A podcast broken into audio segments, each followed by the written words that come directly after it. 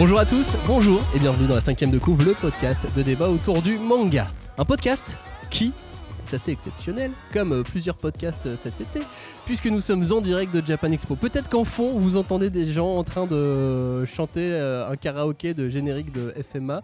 Je crois que c'est, je crois que c'est ça. Ou peut-être que le son n'arrive pas à passer. Bref, si, vous entendez un fond, c'est pas Cagnard qui chante, c'est vraiment, c'est d'autres gens. Pas encore, pas encore. Pas encore, parce que lui il va faire son karaoké, mais vous voulez pas savoir ce qui va se passer. Qu'est-ce qu'on fait dans cette émission? Euh, Non, Cagnard ne va pas chanter. Pas encore, pas non, encore. Julie ne va pas euh, chanter euh, non plus. Je ne vais pas chanter non plus. On va recevoir Tony Valente. Tony Valente, c'est qui Cagnard Euh, Tony Valente, c'est donc euh, l'auteur français toulousain du manga, euh, du manga Radiant. Et on arrive au 15e tome de la série. Et donc, c'est un auteur qu'on aime beaucoup. On a déjà fait une émission d'ailleurs sur euh, Radiant à l'occasion de la sortie de l'animé. Et là, on va avoir la chance de passer une heure avec lui. Quasiment une heure, parce que nous, on avait la salle pendant une heure et ensuite, euh, et ensuite on a dû, on a dû partir. C'est pour ça qu'on enregistre cette intro sans lui, par exemple. Euh, Radiant, c'est le manga français avec Dreamland qui, euh, qui s'est imposé. Il y a eu l'animé, on a déjà fait une émission. Je, je vous propose de, de vous y reporter. Euh, Qu'est-ce que t'attends de Tony dans, dans- dans l'heure qui vient? Ça va être compliqué parce que j'ai évidemment énormément de questions très précises à lui poser sur le manga, mais je sais qu'on va pas avoir le temps. Donc j'ai mes questions, j'ai mes questions que j'ai retravaillées une deuxième fois, donc on va essayer de plus parler de lui plutôt que du manga. Enfin, moi c'est ce que j'ai envie de faire. Et toi, Julie T'attends quoi euh, de Tony dans cette heure?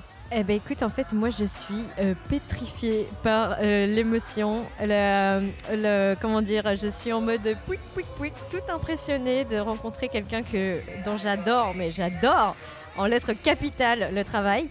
Et, et je pense que je vais, euh, je- j'espère que je vais réussir à aligner deux mots Et à lui poser des questions, mais tout va bien Mais se oui. passer. Bah, je sais que tu es là. mais- Mais on est tous là et on se retrouve donc avec Tony Valente dans la cinquième de couve générique.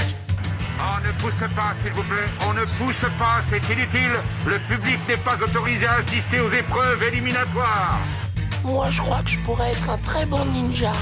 À quoi vous jouez? L'heure est grave, c'est pas le moment de faire les guignols Mais on n'a rien d'autre à faire, on peut pas sortir. On va leur faire notre attaque secrète, l'attaque de la Tour Eiffel, ils vont rien comprendre. Et il faudra aussi parler des dessins animés, notamment des dessins animés japonais qui sont exécrables, quoi, qui sont terribles.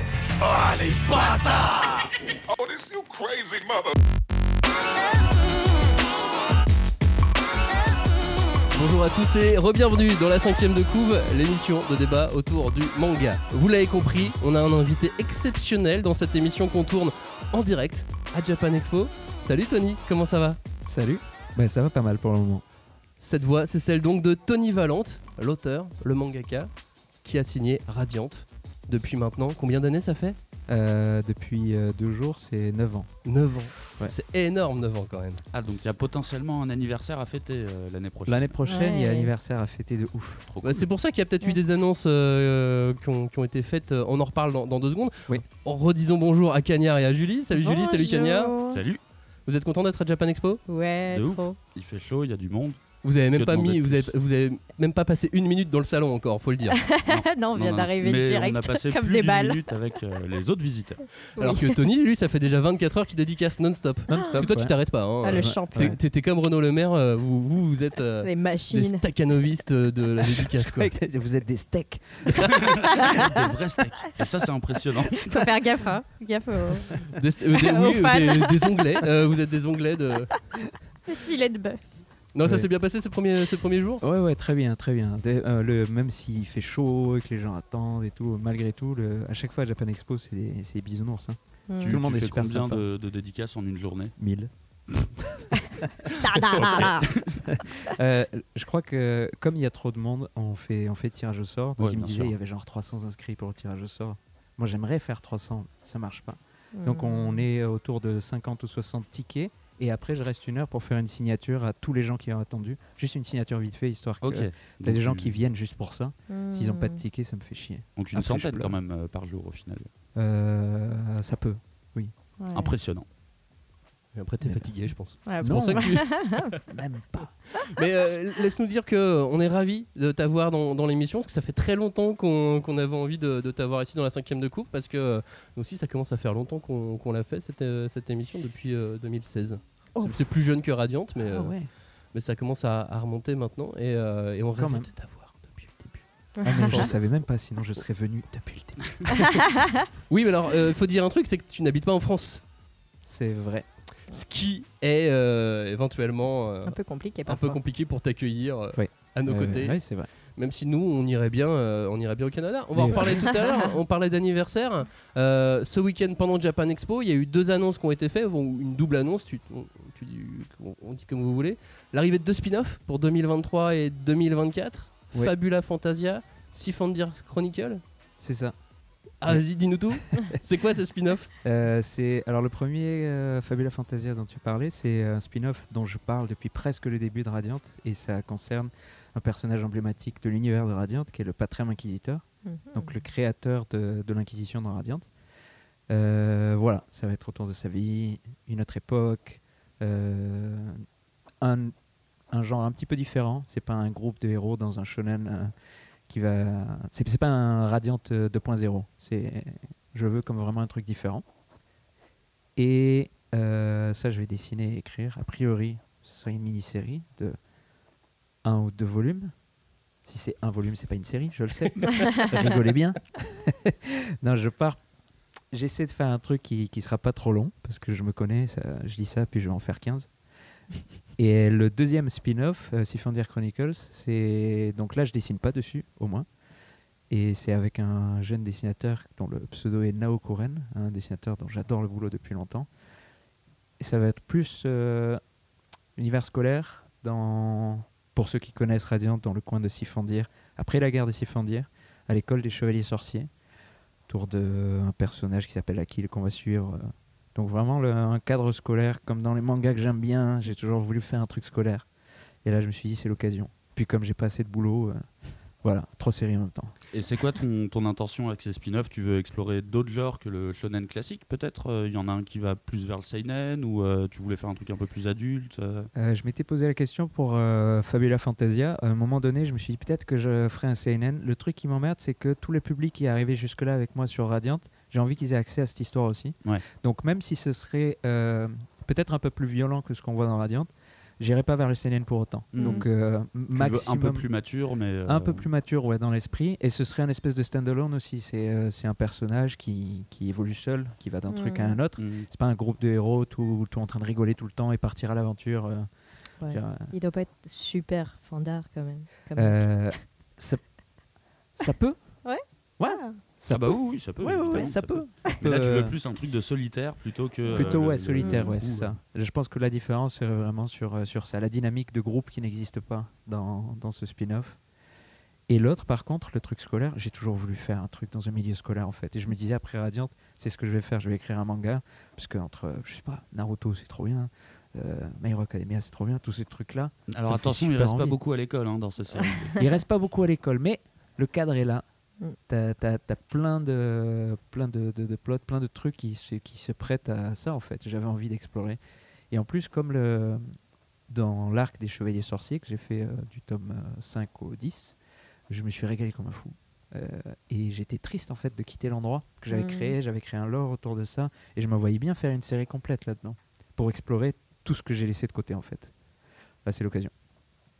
Le fait de faire des, euh, des spin-offs, c'est parce que tu commençais à, à fatiguer un petit peu sur la série principale, tu avais envie de t'aérer euh, professionnellement ou c'était juste une envie, l'opportunité était là, tu as foncé?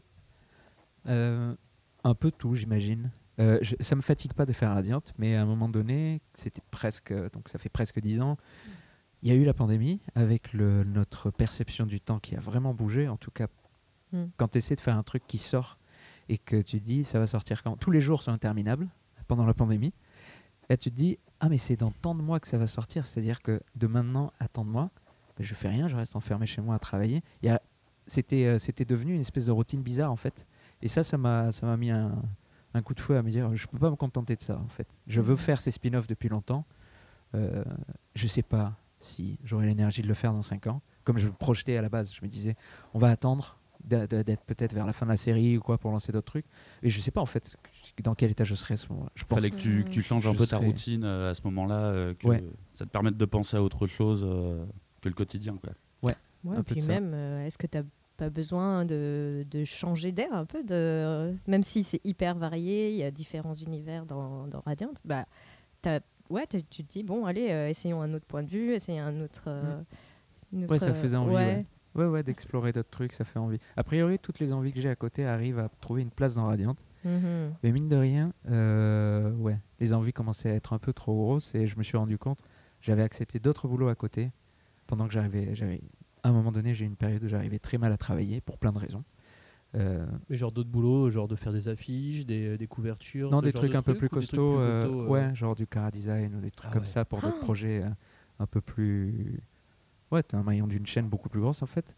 Et en fait, ça m'a redonné un kick pour travailler correctement sur Radiant. Mm. Et là, je me suis dit, en fait, c'est ça qu'il me faut. C'est, euh, il faut qu'il y ait un truc qui soit moteur parce que Radiant, Mm. comme j'ai déroulé, je suis en train de dérouler une histoire qui est écrite depuis un moment. Je l'enrichis au fur et à mesure, mais les bases sont posées depuis pas mal d'années maintenant. Et le fait de plus avoir à poser de nouvelles bases pour un projet, je pense que ça me manquait aussi. Mm. Et euh, ça, ça. Quand j'ai vu combien le boulot à côté m'avait remis à travailler à fond sur Radiant, je me suis dit, eh, je vais saisir l'opportunité, je prendre du temps pour moi pour faire d'autres projets. Donc voilà, 1000 spin-off. Ouais. 1000, autant qu'une dédicace par jour. Autant que je dédicace par Comment Après- ça a été accueilli euh, du côté de l'éditeur? C'était youhou, oui Ouais, oui, oui, il me disait, en fait, on attendait que ça depuis longtemps. Donc, euh, Bah, t'es la meilleure. Hmm. Enfin, Radiant est la meilleure vente euh, dans, dans Kama Édition, donc. euh, Enfin, euh, hors, hors Dofus. Euh, mais après, Dofus, c'est- un autre univers, c'est toujours un peu à part, donc effectivement, ouais, j'imagine que. euh, il comptait très fortement. Euh, c'est- en tout cas, ils m'ont dit euh, Ah, Absartec, bienvenue. Bien. bien vu. Après, ça me paraît d'être le bon moment en soi. Hein. T'arrives euh, Aussi, bientôt à la vingtaine de tomes. euh, Ça paraît un bon moment pour lancer des Ouais. spin-offs. ouais. C'est ce que je me suis dit aussi. Et euh, c'est ça, j'avais peur aussi voilà, que ce soit pas le même moment. Tu si je vais vers la fin de la série à un moment donné, dans les années qui viennent, Ouais. je me disais peut-être que tu sais, si on est sur une pente descendante, alors que là, on est encore sur cette pente qui Mhm. monte, euh, peut-être que ce sera moins d'intérêt, que les libraires seront moins à fond, que le public aura d'autres choses à, à foutre en fait que juste ouvrir un bouquin que j'ai fait, un autre bouquin que j'ai fait parmi les 20 qui sont faits déjà quasiment. Donc ouais, euh, une question de moment aussi, ouais, c'est vrai. Est-ce que ce serait du coup le, le jour où tu es sur la pente descendante, le moment de faire comme Oda, de dire euh, j'attaque mon arc final dans 5 ans, peut-être 10, peut-être 20, ça sera terminé. Ce sera terminé. Euh, il est sur la pente descendante, Oda? Non, jamais. Non, non, non, c'est qu'il a laissé un message en disant. J'ai vu, ouais. Voilà. Sauf qu'en plus, avec la fait ça tous les ans. Mais oui, c'est ça. Puis avec la traduction, il y en a qui ont compris le dernier chapitre. Donc Ouais. je sais qu'il y a beaucoup de gens qui ont stressé en se Ouais. disant il reste plus qu'un chapitre. Et en plus, c'est même pas le dernier arc, c'est la dernière saga. Oui. Saga Ouais. réunit plusieurs arcs. Et il peut les gens comme sont, il veut. euh, Et en fait, il peut en faire 100 encore. C'est ça. Bah, c'est-à-dire que le, la dernière saga, elle est, euh, elle est gigantesque, celle des La 4 dernière empereurs. là. saga, c'est immense, oui. Bah Alors. Il attaque la dernière saga, c'est-à-dire que je pense qu'on peut être parti tranquillou pour 30 ou 40 tomes. Oui, oui, J'ai que t'allais dire 30 ou 40 ans. Je pense pas qu'il Ouais. soit aussi en forme que ça, Ouais. de ce que j'ai entendu. Mais euh, donc, euh, ouais. Bah, tu sais, si tu mets 10 tomes à chaque empereur, minimum, tu vois, ça peut. En vrai, ça peut. ça peut. Et puis les encore, empereurs hein. cachés. Oui, t'as oublié le fils de l'empereur. Justement, tu parles de, de, de- de fatigue de Oda. On parle souvent en fait des mangaka et de plus en plus là ça, ça n'arrête pas en ce moment. Alors il y a le Covid aussi, mais de, de beaucoup plus de beaucoup de plus en plus les auteurs font et s'autorisent des, des pauses. Hmm. Au niveau du rythme, de la santé, du dos. Est-ce que comme euh, Togashi, Non. tu dois euh, dessiner allongé Non, non, non. Euh, je j'essaie de me prémunir contre ça, donc je bosse à moitié debout et à moitié assis à un bureau normalement. Donc ça, ça, m'aide énormément. Sinon, avant, ouais, j'avais des douleurs dans le bras. À dessiner, en fait, 15 heures, 18 heures par jour, des fois, quand tu finis pendant des semaines et des semaines, c'est sûr que ton corps, il est pas, il, il est pas OK. Il dit, euh, Hmm. là, je vais te niquer ton bras, tu vas voir. tu vas pourras voir. plus Tu dessiner dois du faire tout. encore 20 pages. tu rigoles moi je, moi, je dois dormir. tu vois. Hmm. Donc, euh, ouais, dessiner debout. Donc, assis au bureau et debout, euh, enfin avec un bureau, je pense qu'il se Euh, je tout je seul, mets juste un. Même pas, c'est euh, je mets une caisse sous mon sous mon ma planche en dess- à dessin. Ok, d'accord. Si c'est le MD, tu sais. C'est euh, vraiment un truc de clodo. Mais alors figurez-vous, ramasse une palette tu dans dis ça, rue. mais j'ai vu euh, l'auteur des, euh, de Rakai de, de l'autre monde aux Ouais. éditions aux éditions Kiun. Euh, l'auteur raconte que lui, euh, en voyant ce que, ce que, ce que Togashi avait mis comme, euh, comme message sur le fait qu'il devait dessiner allongé, etc., pour se prémunir justement, il dessine debout et il a, il a mis une photo de lui debout sur sa planche à dessin. Et c'est pareil, à l'arrache avec une Bah grosse oui. caisse comme Mais toi. en vrai, si tu as un bureau en fait que tu montes et que tu descends, tu peux pas accrocher les trucs devant toi, ça va Mm. s'arracher Ah. sans arrêt ou les fils qui sont branchés. ou- J'ai pas j'ai pas de- d'appareil branché sur mon bureau. Mais même juste euh, la lampe et euh, toutes les références que j'ai accrochées devant moi, Mm. si tous les jours je montais et descendre, en fait, Ouais, j'ai pas accès c'est à semi-pratique. C'est Semi- c'est c'est- entre ouais. les deux. Ouais, Claudique. C'est un nouveau terme pour tous les auteurs qui ont écouté cette émission. Allez-y, mettez-vous au Claudic. Comment ça s'est passé ces deux ans euh, un peu solo euh, pendant, euh, pendant la pandémie euh, Interdit de sortir du territoire, euh, interdit de sortir de chez toi? Est-ce que ça changeait beaucoup de choses? Ouais, beaucoup, ouais. Énormément. Ouais. Euh, je devais travailler. euh, je, je travaillais à la base dans un atelier avec euh, plusieurs euh, illustratrices, illustrateurs. On était, euh, je sais pas, on est une dizaine. Donc Dans on est un revenu grand en atelier. atelier à Un Montréal. grand atelier, ça, Montréal, genre à 10 minutes de chez moi, le truc parfait. Où euh, tu t'habitues, tu sors de chez toi, tu te mets dans le mood. Mm. À 6h30, 7h, j'étais dans l'atelier, je commençais à travailler, je commençais ma journée. C'était parfait en fait. Et là, d'un coup, ben non, l'atelier ferme parce que pandémie, donc travailler à la maison. Et à la maison, j'ai pas la place. Mm. Donc je me suis mis au début au salon, mais au salon Ouais. il y avait ma fille et ma compagne, puis elles étaient là. Mm. Donc j'étais coincé comme ça. Après je me mets dans ma chambre et dans la chambre j'avais pas la place, donc j'étais littéralement tordu au-dessus de mon lit pour travailler. Ah ouais, non, et euh, bon, alors on s'est dit, écoute, on va déménager. Ouais. On a déménagé. Mhm. Ça a pris beaucoup de temps. Bah, faut déplacer tous les mangas. Il faut hein. déplacer tout. Et euh, on s'est dit, bah, écoute, on le fait à la main, puisque c'est juste Bah oui, on bah le oui, voit à côté. En plus, on. Oh là là. a deux. Deux, c'est suffisant C'est suffisant. Et puis deux, et puis un qui s'occupe de l'enfant et l'autre qui Ah bah oui. déménage. Faisons ça. Donc, hormis ça, le côté pratique qui était la galère pendant quelques mois, et après, j'ai déménagé dans un appart où là, j'ai la place. euh, Puis, je suis revenu en atelier aussi, donc c'est reparti. Hormis ça, il y a eu d'autres choses autour dans la vie qui ont fait que c'était c'était compliqué, et aussi le manque de, de contact avec le public. En fait, ça, c'était compliqué. Je me suis rendu compte là vraiment combien venir en convention, en librairie ou quoi, combien ça comptait dans l'expérience que j'avais de, de bosser sur un manga. Parce que contrairement aux japonais, qui ne savent pas quand ils marchent, on Mm. sait si on marche ou pas, et surtout le rapport avec le public. C'est le seul moment pour moi où je me suis rendu compte que euh, le livre il existe. là. Parce que sinon, même si je le reçois, même si je sais qu'il est en librairie, dans des vitrines ou quoi, c'est hyper flou en fait comme Mm. idée. Tu le fais chez toi et c'est ça devient un journal intime presque. Tu reçois un livre. Tu reçois Et un peut-être qu'en vrai, le livre, il est pas sorti. Hein. Peut-être que Ouais, c'est juste te un exemplaire histoire, c'est tu tout. vois. On m'envoie des photos de. Ça, mais Ouais. ça existe pas en vrai. C'est C'est ça, Truman c'est Show, juste mon éditeur. Et il y, a ça- il y a ça. En vrai, ça, psychologiquement, ça jouait beaucoup. Euh, je savais pas, je voyais plus le livre exister en fait. Mm. Et donc à revenir en dédicace depuis euh, une semaine juste. Pendant trois ans quasiment, j'ai pas, j'ai pas bougé, j'ai pas dédicacé. Donc depuis une semaine, je suis à nouveau en dédicace. Et là, c'est trop bien. Mais oui, Surtout qu'en plus, tu sortais de deux ans de folie. de Parce que le- les, les deux années avant, euh, Oui. avant 2018-2019, c'est l'animé. T'es parti au Oui. Japon plusieurs fois. T'as rencontré, as rencontré Yusuke Murata, entre autres. C'était quand même deux années assez, assez folles, quoi, d'aller au Japon, de travailler Oui. avec, ces- avec cette production. euh. Ouais, du coup, c'est vrai qu'il y avait un côté euh, j'ai vécu ma meilleure vie.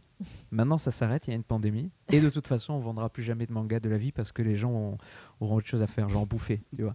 Donc, il y avait vraiment le couperet qui disait Ah, mais tu vois, t'as profité, Ouais, j'espère. T'as bien fait. T'as bien profiter. fait. Parce que là, maintenant, c'est Les fini. ceintures. Alors que finalement, ça s'est plus vendu encore pendant que je sortais pas d'album. Bah, tu m'étonnes. C'était n'importe quoi. Comme quoi, faut peut-être arrêter de sortir des albums à un moment donné. Et toi, sur des Bah spin-offs. oui, c'est ça, tu fais tout l'inverse. Tu sors des spin-offs. Bon, Plus on je peut sors annoncer la moins fin ça de Radiant maintenant, je pense.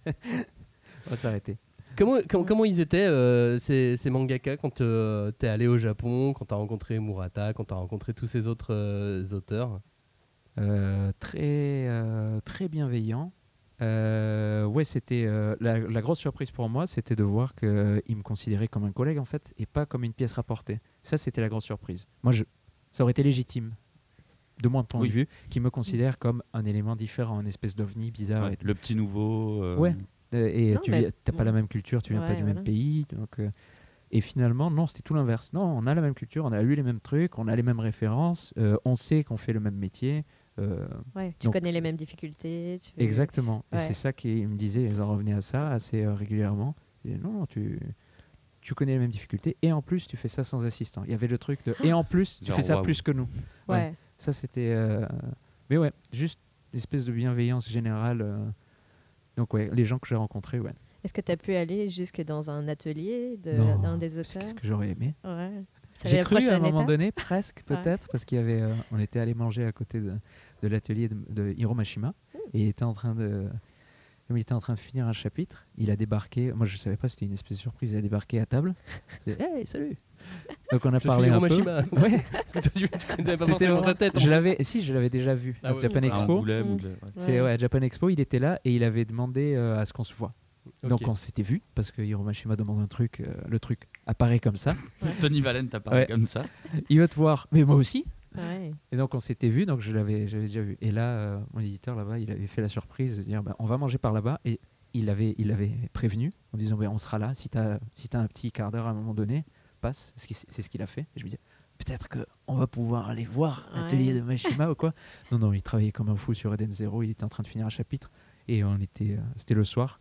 Il est reparti travailler toute la nuit pour finir son chapitre. Classique. Classique, Ouais. le classique manga. Mais il était, voilà, lui aussi, trop cool. euh. Mais en plus, c'était une soirée, c'était quand même une soirée n'importe quoi. Donc j'étais avec mon pote Kenny Ruiz qui fait euh, Ouais. euh, euh, Team Team, Phoenix, Phoenix. Avec voilà. le même éditeur que toi, si je ne dis pas de bêtises. Ouais, Oui. c'est ça.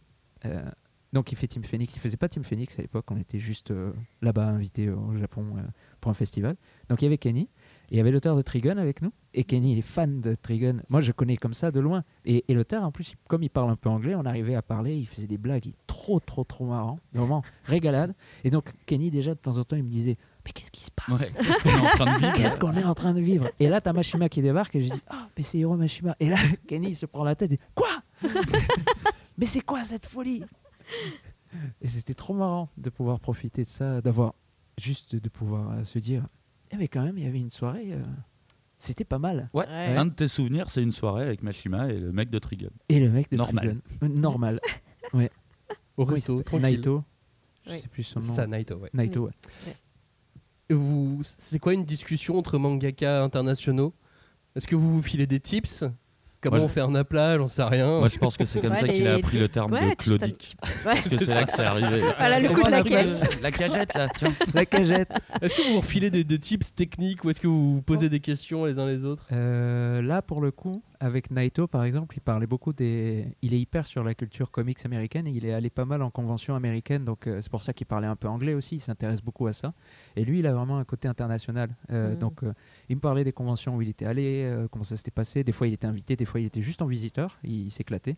Donc, tu vois vraiment le geek euh, Ouais. en Ouais. puissance, tu vois. Donc, ça, c'est cool. Ah, si, il m'a dit un truc qui était rigolo. On a fait une conférence, c'est pour ça qu'on mangeait ensemble. Et lui, il avait une conférence avec une illustratrice. Euh, et après, c'était moi et Kenny. Et euh, c'était à une université à Tokyo. Et donc, il était resté là avant le repas, il attendait. Puis à la fin du repas, il me dit Toi, t'es. euh, en fait, t'es un euh, fétichiste du manga. Et Kenny, il comprend que fétichiste. et. et- t'es un fétichiste du shonen. Il dit T'as la manière dont tu en parles, tu as trop compris. Et euh, moi, ça me flattait. Et en même temps, il était en train de me chambrer, euh, Naito. Mm. Ouais, c'était rigolo, trop loin sur la voie déjà. Ouais. euh, Il me dit euh, shonen. Qu'est-ce qui t'arrive? Calme-toi. Et, et il le faisait parce qu'il fait, un- il a un humour un peu bourru où il, il pince sans rire et tout, mais il rigolait et en même temps il me disait non en fait, euh, en fait t'es des nôtres, tu vois. Ouais. Euh, c'est ça qu'il disait. Et Kenny comme il a compris que fétichiste, je lui ai monté un truc en disant ouais ouais. euh, en fait il a, il adorait que je fasse shonen fétichiste. et Kenny dit quoi? Et je l'ai, je l'ai, je l'ai traîné pendant quelques minutes. Alors, qu'est-ce que pourrait être un shonen fétichiste? Le héros est un pied Ah non, ou- mais avec le mec de Trigun en plus. Ouais, les longs manteaux en cuir. Des longs Sur un pied, ouais, sur un voilà. pied, avec des lunettes. Ouais, et Eh, des un lunettes pied lunettes. avec des lunettes, ça sur, ressemble au premier chapitre de, euh, de, de Chainsaw Man, enfin la, la deuxième Ah, partie oui. de Chainsaw Man où la première page t'as juste un poulet sans tête euh, Qui parle. qui parle, Qui parle. qui parle, Oui. un poulet sans tête qui parle. Mais c'est un beau compliment quand même, euh, ce qui t'a fait que t'es un fétichiste du shonen. Je trouve que c'est un super beau compliment. ouais. euh, Et c'était, c'était comme ça que je l'ai pris et c'était comme ça qu'il, je pense qu'il voulait le transmettre aussi. Et euh, même en chambrant, oui, j'étais content, j'avoue. Ouais, j'étais, j'étais content. ouais. Mm. Et, ouais, voilà. Et sinon, ouais, donc pas d'échange de tips, pas de, euh, pas de conseils. euh, Pas euh, des questions. euh, par exemple, quand Mashima était arrivé, Ouais. l'animé venait d'être diffusé, l'épisode 1, et de suite, il a dit Alors, comment t'as pris le fait qu'ils aient changé la première scène? Mais de suite. Et je dis Ben, euh, Mal. Et là, il me dit Parfait. Parfait. Moi aussi, quand c'était quand au début de Fairy Tail, je me souviens quand ils avaient fait ça et ça sur l'animé, ça m'avait Ah. moins plu. J'osais pas le dire. Il me dit franchement, dis-le, parce qu'en fait, ils vont t'écouter. Bon, Ok. ben, le lendemain, j'ai- j'en ai, parlé. J'ai dit euh, Ouais. franchement, ça et ça et ça. Il y avait eu euh, trois ou quatre épisodes. Il dit c'est quelques trucs, ça m'a dérangé. euh, J'aimerais qu'on essaie de faire autrement et tout. Mais ils ont écouté. Et, et, euh, c'est marrant, c'est le premier truc qu'il m'a dit. euh, en arrivant, puisqu'il avait regardé, il lit et il avait regardé, donc il Ah voyait ouais. la différence entre les deux. Il connaissait la première séquence. Ouais. euh, Il connaissait, ouais. Il disait comment t'as pris, voilà. Spécifiquement, c'était, voilà, euh, Seth, c'est un solitaire. Comment t'as pris le fait qu'il lui rajoute un sidekick qui est un Mhm. enfant? Ouais. Ça lui correspond Ouais. pas. Et j'ai dit, ben ouais, j'aurais préféré qu'on le fasse pas. Mais quand je l'ai argumenté, ils m'ont arg- ils m'ont contre-argumenté en me convainquant que c'était une idée pour Mm. le jeune public Mm. de faire un passage entre leur âge à eux et l'âge de 7 qui était trop élevé. Mm. Ouais, surtout que si je dis pas de bêtises, c'était diffusé sur la NHK Oui. sur une case jeunesse. Une case jeunesse, ouais. Oui, oui. Et c'est pour ça qu'ils avaient peur. Déjà, ils avaient accepté le fait de faire 7 à l'âge qu'il a dans les tomes 3-4, parce que je le dessine plus jeune au début, Mm. par erreur un peu. Et euh, 3-4, il a l'air un peu plus mûr. On, on- on s'imagine qu'il a peut-être 17 ans, 18 ans, un Ouais, truc comme ça. On va dire, Ah, Même, entre même 16 au niveau des 18. muscles, euh, ça se voit que tu le, tu, tu Ouais, le mais- dessines plus musculeux. euh, après. Il, est, ouais, il a fait, il a poussé. Il a poussé de la Ouais. Bah, il a mais écouté C'est Booba. normal à cet âge-là. C'est Ça c'est normal. grandit vite. Ouais, mais en deux semaines, parce qu'il Ouais. passe deux semaines dans sa vie. c'est Ouais, il a eu un, pas il y a eu un entraînement. Il y a eu un entraînement Ouais. pendant les deux semaines. Alors euh, je me suis dit, ouais, ça se justifie. Hmm. On va, on peut le changer un petit peu. En plus, tout, tout ce qui était muscu, c'était en ellipse. Mm. En plus. On l'a pas vu. On l'a pas vu. On le sait, mais on, on s'en doute. je trouve qu'il est, euh, je le trouve mieux dessiné comme ça. Je trouve que ça, que ça Oui, un peu plus correspond grand. plus. Ça et puis, Moi aussi, oui. il dégage un truc différent des premiers tomes, même s'il aimait beaucoup hein, ce qu'il donnait dans les premiers tomes. Mais Ah, là, dès que tu le vois torse nu et que tu vois les muscles, je sais pas, il y a un truc. euh, Non, c'est pas que je suis émoustillé. Genre, tu vois, Non, il est- j'allais dire que il t'es est stylé, contrarié, genre t'es jaloux, tu vois. Ah bah jaloux de sa musculature évidemment, mais je trouve que oui, il dégage un, un, un, un- un truc différent, un truc de puissance on va dire, euh, Oui. un peu. Mais il un est peu plus différent. posé euh, aussi, non Bon, pff, Ouais. bon. Mais euh, sûrement. Mais en tout cas, il est. C'est sûr que je le reconnais. Je, je retrouve mieux le personnage que je voulais créer dans les tomes 3, 4 et après, Mm. jusqu'aujourd'hui. Et ils avaient accepté pour le dessin animé de partir de là pour le design. Donc ça, ça crée un, un fossé entre le, le public et euh, l'âge qui, qui lui mettait. Et C'est pour ça qu'ils avaient rajouté ce sidekick au tout début, qui était un, un ami qui était plus jeune Mm. et qui comprenait Seth, qui est trop grand pour le public. En gros, Mm. Ouais. c'était ça. C'était un- une passerelle. Ça nous a fait idée. bizarre aussi hein, quand on a vu le premier épisode, ça Oui, nous a fait c'est vrai. bizarre. Mais en s'est même temps, dit, ça c'était commence pas pas bien. si étonnant que ça. euh, la Non, non, non, ça se comprend, personnage. Voilà, ça c'est se logique. comprend. Il y a une logique quand même. Et, et les gens qui regardent l'animé, que l'animé et qui viennent au manga des fois juste pour euh, les dédicaces en fait, euh, pour Mm. me voir et qui vont pas lire le manga a priori, et ben en fait c'est un aspect qu'ils ont beaucoup apprécié. Donc ça Mm. c'est marrant d'avoir les deux côtés, les deux revers de la médaille, de te dire bon mais a priori je croyais que c'était vraiment une mauvaise idée parce que les lecteurs l'ont pris comme une mauvaise idée et moi j'ai trouvé que c'était pas suffisamment justifié. Ben non, les gens qui prennent l'animé, il y en a beaucoup qui ont embarqué à fond avec euh, sur cet élément là. Mais du coup, c'est ton personnage, c'est toi qui as fait ce le cara design de ce personnage Non. ou c'est eux Ah. qui ont C'est fourni t'as validé Ouais. J'ai validé, j'ai demandé à corriger un truc. J'ai voulu trop le corriger. euh, ils m'ont dit oula, oula, oula. On se calme. J'ai voulu rajouter un chapeau qui ressemblait à rien parce que j'ai dit dans Radiance, je fais pas trop des chapeaux jolis.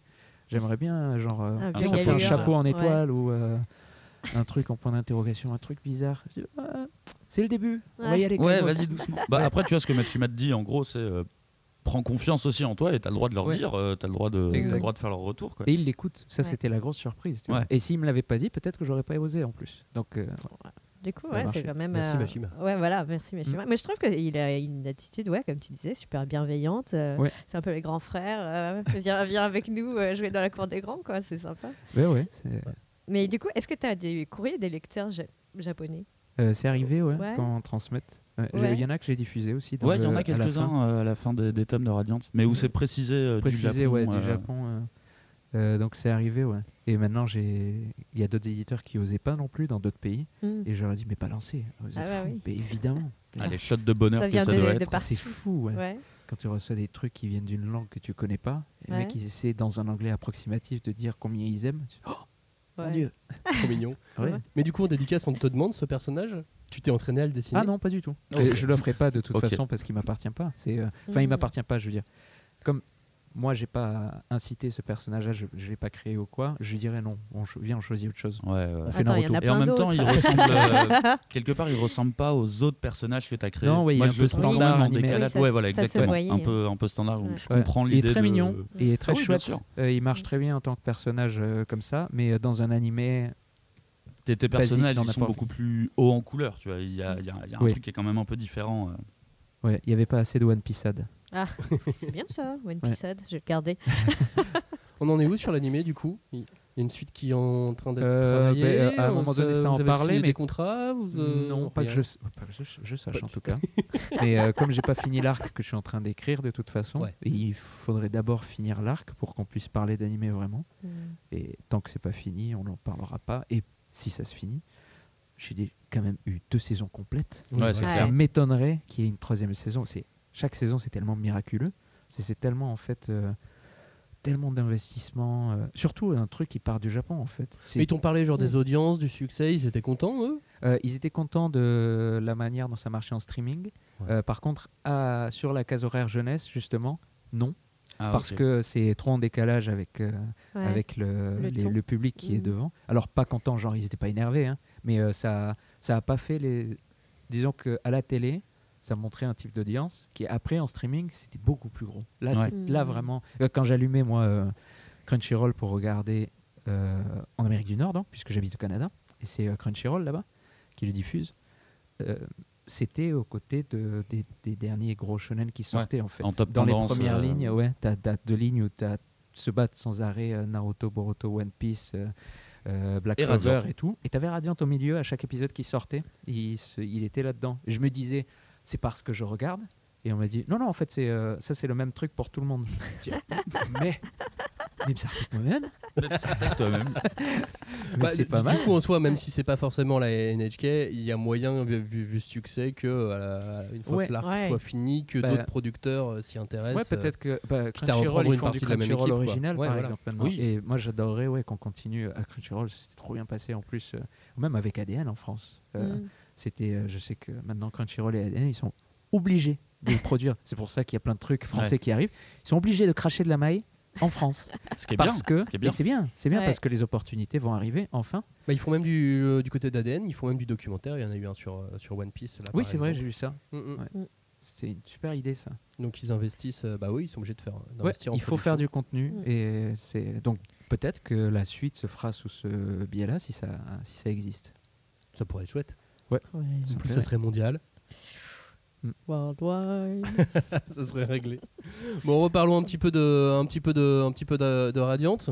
Ouais. Tu te sens comment là sur, sur ton arc? Tu, tu, tu en es où? T'as tout, t'as tout en tête là? Euh, beaucoup d'éléments. Et euh, euh, si, j'ai j'ai en tête jusqu'à la fin de l'arc, oui. Là, je suis trop proche de la fin pour pas avoir en tête. Oui, ouais, oui. Est- Est-ce que tu fais, pardon, comme oui. les mangaka japonais, genre tu trimbales une partie de ton matériel avec toi et même pendant les conventions, tu travailles le soir? Ouais, euh, j'en ai, ouais. Ouais. Euh, là, là, j'ai pas Wow. travaillé encore euh, comme j'aurais voulu, uh-huh. mais euh, j'ai des pages que je dois en créer. Il arrivé de terminer J'ai des albums. l'impression de, tu de, de dire ouh, bonne boss. Ouais. tu. Ah, Ouais. t'as pas travaillé D'ailleurs, hier. je le sors. Julie, elle est arrivée C'est juste pour te mettre la, la pression. Genre, tu fais répondre d'école, euh, à participer à cette émission, mais euh, travaille en même temps. Elle Tu veut n'es la pas en train de dessiner là pendant que tu réponds aux questions. Ah, mais on n'a pas de caisse, pardon. Bah, c'est pas cool.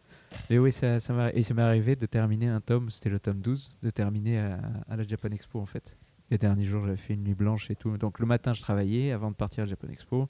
En plus, dans le véhicule, je regardais les scripts de l'animé euh, que je corrigeais. Arrivé ici, je dédicassais, je faisais in- les interviews. Le soir, quand je repartais, j'avais la tablette, je faisais des trams et des speedlines sur, la, sur l'iPad. Et à l'hôtel, euh, je finissais en faisant le texte et tout. Et donc j'avais fini un tome euh, dans ces conditions-là. De crevard. Waouh. Euh, et c'était en plus ce tome, il euh, pour le coup, quand je regarde le travail qui a été fait dans ces conditions-là, ben, euh, c'est une des meilleures fins de tome que j'ai fait. C'était lequel C'est le tome 12 Le où il y a le 12. roi Herclès qui apparaît à la fin, euh, Oh. Ouais. la Kaira. Yes. Ouais. Franchement, meilleur perso euh, de cet arc. C'est vrai, Ah ouais. je- franchement, je suis Trop, content. trop. Il me Parce fait que mourir moi, de je, rire. je l'adore. Et euh, la manière dont tu écris le, le, le- Lascar, on va dire, Ouais. ben, ça marche à la perfection. Souvent, il y a un petit décalage, on sent que c'est forcé, mais là, c'est pas forcé Ouais. du tout. Je voulais pas mettre des wesh à toutes les Et sauces. bah, t'as eu Et bien dire, raison. euh, et dire euh, wesh, Ziva. Alors à chaque fois que je lis un truc comme ça, non, quand les mecs ils veulent se la donner et dire, et on parle Jones, déjà Jones. oui, c'est ça, avec pas. un D, tu vois. Ouais. Alors, Ouais, ça, je c'était- t'y va. Oui, ça c'est les années 80, 90. C'était c'est ça, ouais. Ouais, je suis batte. Ouais. Non, pas du tout. T'as 40 ans de retard. là. Ah non, franchement, il, est, il, il marche à la perfection. Et Et tu c'est ça. sais, j'en arrive au point où je suis pressé d'entendre sa prochaine réplique. Tu vois, il y a vraiment un truc qui. C'est punchline un peu, là. Ouais. Ah oui, Ouais. c'est un punchliner de ouf. Et en plus, là, dans le dernier tome, on, on- on le voit qu'il, euh, bah, que lui-même se rend compte un peu de son, de son inutilité, tu vois. Oui. Et je trouve que ça, ça marche vraiment bien en décalage où euh, il essaye de. Bah, tout est sur l'apparence, quoi, vraiment. Et on en arrive à sa, à sa propre faiblesse. Ça, ça marchait très bien. Et je voulais en plus, je suis content avec ce, ce perso parce que je voulais vraiment. J'écoute du rap français euh, beaucoup et c'est pour ça qu'il parle comme ça. Bah oui, complètement. Moi j'avais Niska et Kobalade dans mes oreilles qui me disaient euh, des nouveaux mots. Je me disais, mais c'est bien ça. Disons. Mais oui, il te les donne tous, faut, faut faire la liste. ça c'est bien, c'est bien, je vais l'utiliser, je trouve ça bien. Parce que j'adore la manière dont le, dont le français est utilisé dans le rap. Ouais. Euh, ou quand, c'est- quand tu te réappropries un terme et tu le réutilises. Des fois tu as des vieux termes qui reviennent Mhm. et qui redevienne tendance parce que le rap l'a utilisé. Je trouve ça trop beau. tu sais. Ouais, ouais, c'est Que clair. tu, tu, tu reprends un truc enjaillé, le truc il n'existe plus depuis les années 1700, je sais pas quoi, et d'un coup tout le monde se disait enjaillé. fort, ouais.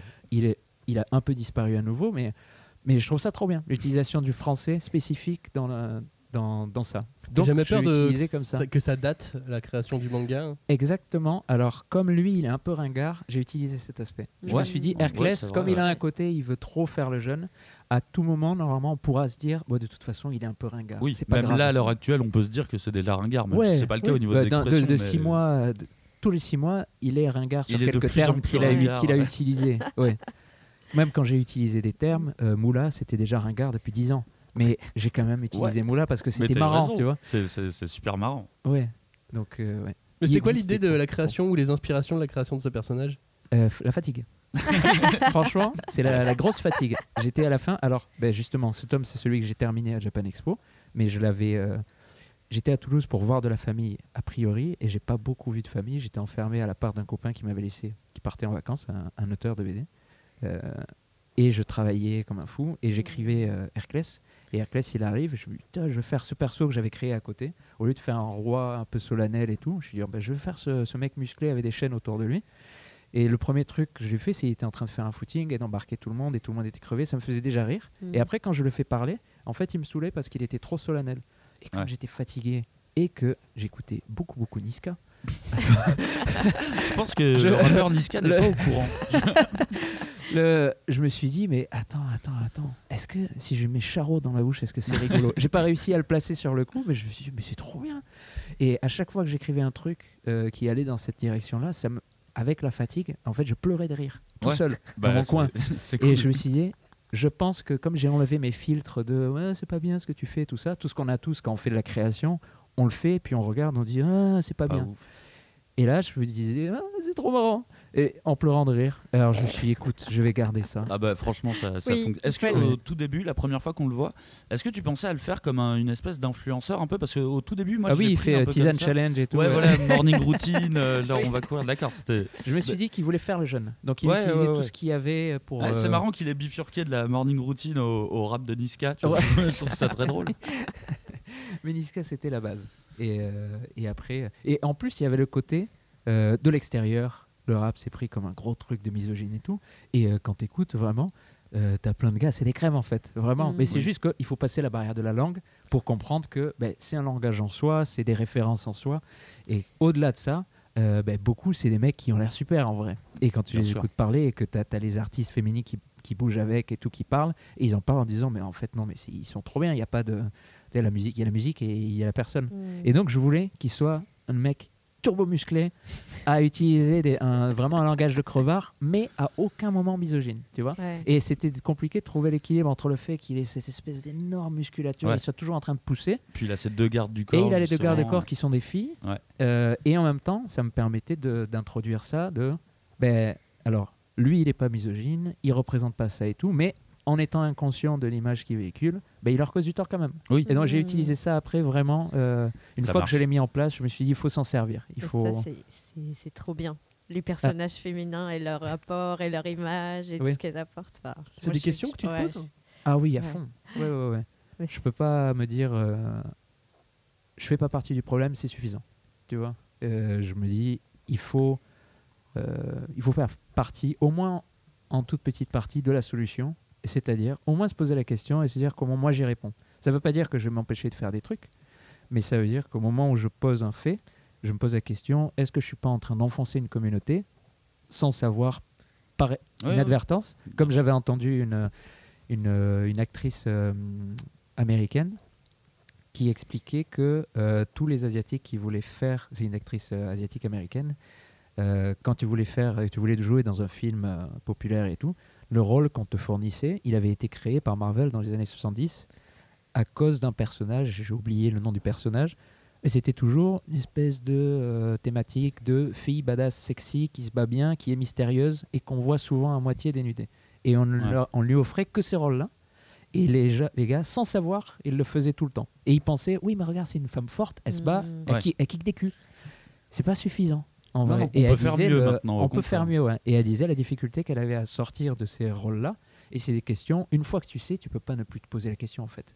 Ouais. et dire euh, ben non, quand, quand je vais poser ça, je vais au moins essayer de me poser toutes les questions que je, que je peux me poser pour être sûr que sans faire exprès, je vais pas enfoncer un cliché à nouveau. Je vais pas servir un truc que je veux pas servir ou euh, ou quoi. Je m'empêche pas de faire des blagues, je m'empêche pas d'avoir des persos qui sont euh, xénophobes à, à en plus pouvoir. Et du coup, Mm. tu as eu des discussions euh, avec la production japonaise quand ça a dû être adapté en animé, que toi, tu avais des thématiques, je pense à Rumbleton par exemple, Mm. euh, qui ne sont pas forcément sur le devant de la société japonaise? Oui. Oui, on a eu des grandes discussions et euh, c'était juste, ils voulaient être sûrs de comprendre correctement tout. Mm. Ils étaient tellement investis qu'il y avait le, le co-réalisateur qui voulait, euh, qui voulait partir visiter mon, mon quartier. À Toulouse, à Toulouse Au Mirail Il voulait, il voulait aller au Mirail, à Bellefontaine, Ah bah à. Toulouse. Et je lui ai dit, franchement, viens, on fait pas ça. viens, on fait autre chose. On va manger une brioche ou Ouais, un bien truc ça qui, est moins, qui est moins dangereux. Non, mais ça prouve qu'il était investi. en Il tout était cas, investi, il était tellement investi. les problématiques et tout. C'est ça. beau. Et ils étaient vraiment investis, ils me posaient beaucoup, beaucoup de questions, de questions, plein de trucs hyper perso où ils me disaient ça on l'utilisera jamais dans l'animé, mais on veut savoir d'où ça vient chez toi. Ouais. Donc j'ai raconté des histoires familiales, euh, mon grand-père qui arrive en France, des trucs qu'ils n'ont pas mis dans l'animé, mais qui ont nourri la, la manière dont ils ont compris le sujet. Ouais. Et, Et la moins- réflexion globale. euh, Ouais. Et euh, un truc qu'ils ont fait, qu'ils ont changé par exemple par rapport à- au manga, et qui m'ont justifié, et de suite j'ai dit ouais, ouais, faisons ça. C'était à Rumbletown. Avant d'aller à Rumbletown, on voit des gens qui sont en cage dans un épisode, et après à Rumbletown, on voit une prison. Et moi, dans la prison, j'avais mis, comme je racontais, une migration qui a été forcée par l'arrivée d'un Némésis. Tous les gens ont bougé vers le nord, sont tombés à Rumbletown, et à Rumbletown, on les a foutus en prison, parce qu'il n'y avait pas la place pour eux, et que comme ça se passe souvent, Mm. euh, quand ils sont pas blancs, genre, les Ukrainiens sont Oui, oui. sont bienvenus en ce moment. Mais euh, avant, quand tu avais les Syriens qui arrivaient, c'était plus compliqué. Quoi. Mm. Tu vois moins d'Ukrainiens sous les ponts que de Syriens, quoi, par exemple. Donc, je racontais ça. Donc, je mettais les gens qui venaient plus du sud, donc qui étaient beaucoup plus colorés avec des nuances, qui arrivaient là. Et eux, ils m'ont dit on va pas mettre que ce genre de population parce que la NHK va se faire taxer de raciste anti-noir puisqu'on met des noirs en cage. Et je me dis Ah. ah merde, j'avais j'avais pas pensé à ça. Ah oui, de leur point de vue, effectivement, Ouais. ça peut Ouais. donner cette impression-là. C'est ouais. ça. Et euh, du coup, ils m'ont dit on va mettre plein d'ethnies différentes Mm. euh, pour montrer que c'est des ethnies qui sont pas couleur locale, Ouais. qui ont été Mm. enfermées. Dit, ah, au moins on garde le, le Oui, sel la du- volonté, du, là, quand du même. truc. L'esprit du truc. Ouais, on a gardé le, le- le- on a gardé ça et ils étaient complètement à fond. C'est c'est un des trucs qui avait décidé le, le directeur du studio Lurk de prendre le projet. C'était le su- ce sujet en fait spécifiquement. Il m'avait dit, je serais fier de montrer ça à mon fils. Ah, ok. Waouh. Du coup, euh, il, il voulait faire ça. À quel point Ouais. ça t'a nourri toutes ces discussions pour la suite de Radiante? Ces Euh, échanges, ces beaucoup. discussions, ces voyages au Japon, ces rencontres avec d'autres mangaka. Euh, beaucoup, beaucoup, ouais, sur plein, plein de sujets différents. Euh, déjà, juste le fait que voir qu'on peut parler de sujets comme ça, ceux dont on vient de parler, dans un shonen à base de boules de feu, c'est quand même trop bien. C'est un truc, c'est un truc malade. Et que ce soit bien accepté par plein de cultures différentes et bien compris, pas de problème là-dessus. Juste de se rendre compte de ça, c'est déjà un, un pas en avant, de, de mon point de vue. Après, au-delà de ça, euh, le fait de savoir que à part Kama- Kanakamatsu qui veut pas qu'on fasse du manga au Japon quand on n'est pas japonais, Ouais. qui l'a fait savoir à mon, en- à, à mon égard. Ah oui, il l'a Euh, fait savoir. À ton Oh. égard Directement à toi Il vient d'être élu en plus hein, euh, au Japon. Il va être élu Ouais, il Ouais, s'est ouais, présenté au. Sénat au Japon. bah, il écoute. vient il d'être t'a- il- euh. genre, il t'a adressé un message ou il a mis un message sur Twitter Non, euh euh, non, non, non, c'était. euh, Attends, c'était. Je Mais crois que c'était Flavien qui faisait. À Japan Expo à Japan Expo, je crois qu'il y a euh, Flavien qui faisait une interview avec lui et un petit documentaire Et sur qui, Kanakamatsu. Ouais. Ouais. et, qui, et qui lui pose la question, euh, qui lui dit il y a des- Voilà, c'était l'annonce de, de Radiant qui allait être publiée au Japon. Dit Qu'est-ce que vous pensez de ça et tout? Et le mec, il est parti dans une diatribe. En plus, c'était mon éditeur japonais qui était l'interprète de Kanakamatsu à côté. et il a entendu le truc se dire, il traduisait et il disait Putain, en fait, putain, quel facho. Mais, en- Mais c'est ouais, fou. c'est c'est connu en plus, Ouais. que c'est un gros nationaliste. euh, C'est ça. Donc il était apparemment il est parti dans un truc allant, enfin contre euh, tout le, tout- tous les japonais, tous les non japonais qui voudraient faire du manga et qui sortiraient au Japon. Il était pas content, il était pas d'accord. Alors du coup j'arrête pas de le chambrer. Ah bah tu m'étonnes. profite, profite. et de dire franchement, ouais. De là à créer un personnage dans le manga. Parce qu'il y C'est a un mec. dommage. De toute Ouais, façon ouais. il le lira pas. Il Ah le bah oui, lira pas. il y a évidemment, pas il assez le de, lira. il y Ah, a il pas assez de petites faire, filles en euh, culotte dans Radiant. Il est pas, il va pas, il va Très pas peu de ouvrir culottes. ça. Trop peu de culottes. Trop peu de petites filles aussi pour Oui. Kanakamatsu. Ouais. C'est vrai. Mm. Ceci dit, il y a un personnage masculin qui aurait pu être euh, une fille très sexy. Tu m'avais raconté cette anecdote il y a quelques années euh, au niveau de Merlin. Merlin, Ah à la oui. base, tu l'avais imaginé comme une fille. Si tu peux nous raconter l'anecdote? Ah oui. Si tu te Bah voilà. souviens.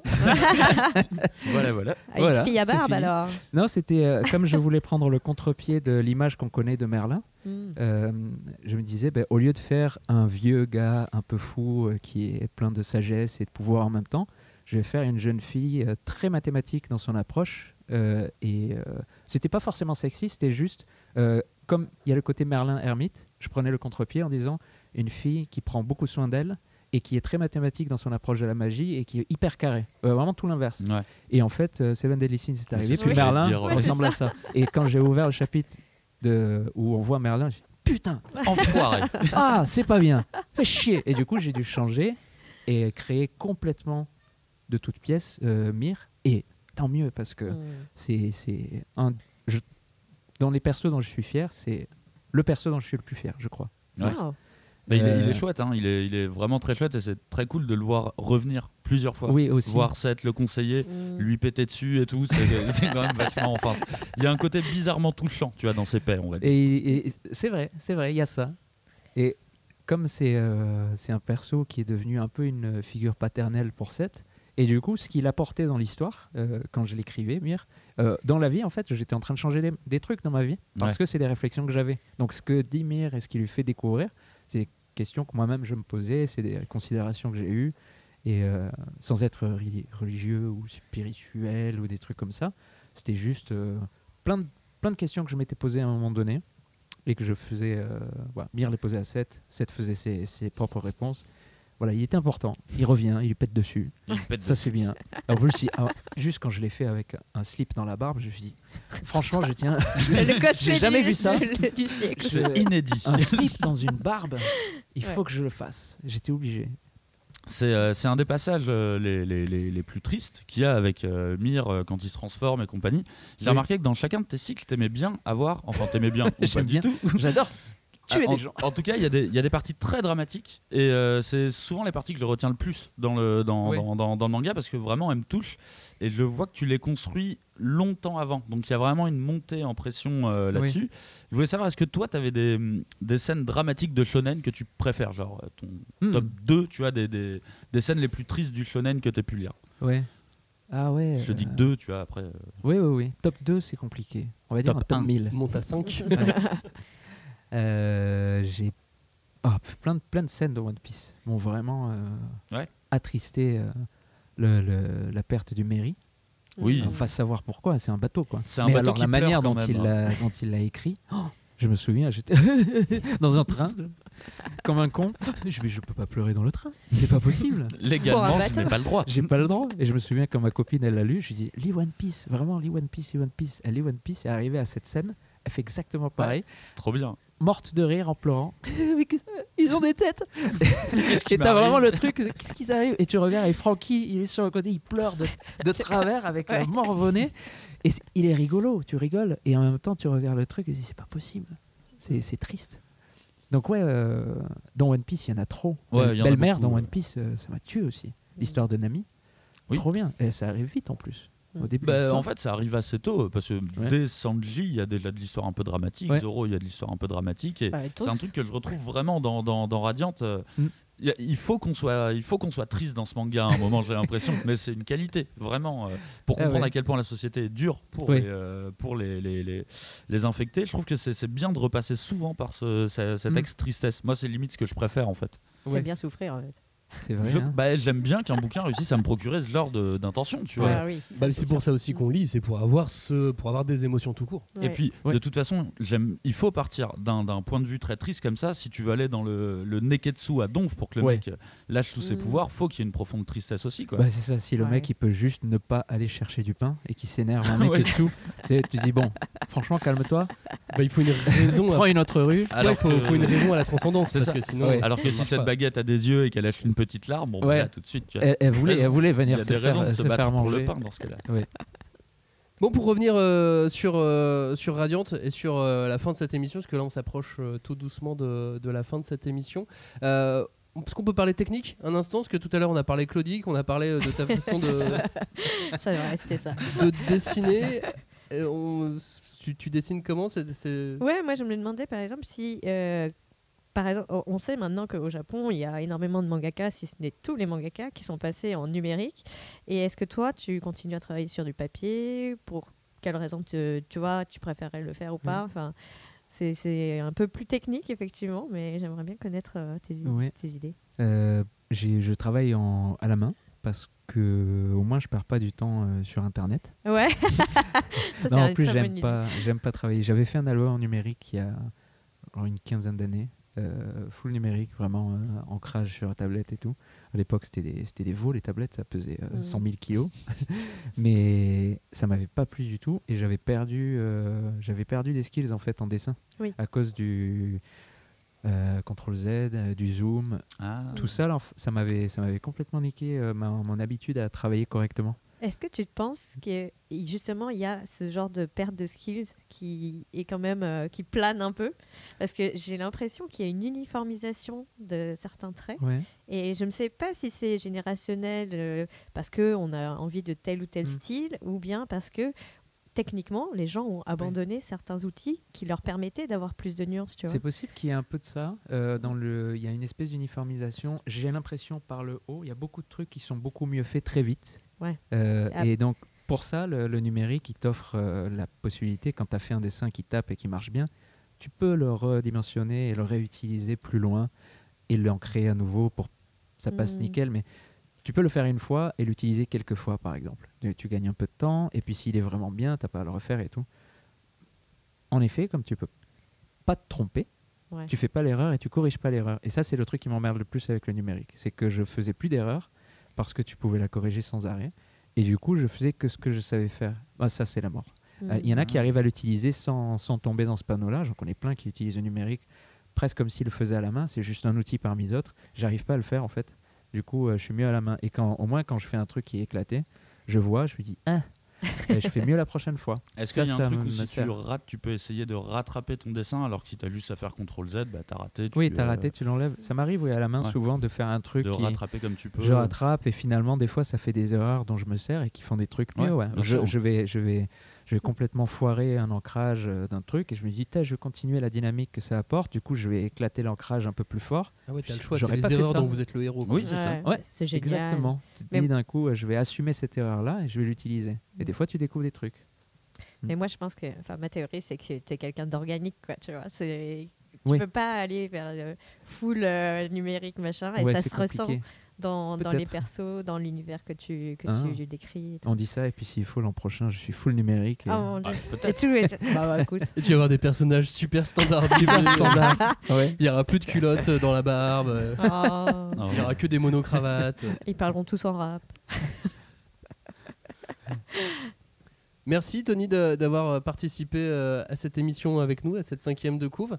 Est-ce que tu as eu des, des petits, euh, des petites lectures un peu, un peu sympas récemment euh, Hmm. que tu as envie de, envie de conseiller? Euh, ouais. Ouais. Ouais. Allez. Lesquelles Allez, La prochaine. Est-ce que tu as lu. Reaper ou pas encore? Oui, j'ai lu Reaper, ouais. Alors? Ouais, ouais. Ah, mais c'est sympa. Moi j'ai trouvé, Ouais. j'ai adoré aussi. J'ai senti tellement d'énergie. euh, Ouais, ouais, on- il, il travaille super bien, c'est bien dessiné, euh, le, le concept est clair en plus et tout. Ouais, ouais. Gros truc en devenir, je pense. Ça, Je- je pense très bien fait. Et euh, dans les lectures que j'ai eues euh, qui défoncent, qu'est-ce qu'il y a? Euh, Toujours l'atelier des sorciers, c'est trop bien. L'atelier des sorciers, c'est vraiment. Glouton et Dragon, j'adore Ouais. ça. Je trouve ça trop marrant. Et, et en plus, je sais pas si vous avez lu, mais les derniers tomes qui donnent un, un lien à tous les éléments magiques qu'il y a dans l'histoire avec euh, pourquoi les donjons. Et ça m'a retourné. Je me suis dit, Oh, c'est ça que ça raconte. C'est trop, trop bien. Quand tu es un peu geek et que tu aimes jouer et tout, c'est, euh, ça donne un sens à tout ça, quoi. À tout pourquoi les donjons, comment ça fonctionne. J'ai trouvé ça fou. Je- j'adore ça. Mais il faut arriver jusqu'à. un- Il faut arriver jusqu'au tomes, ouais. 13-14. Ouais. Mais Ah oui. c'est marrant jusque-là. hein. C'est, euh, moi, je, moi je, je me régale jusque-là.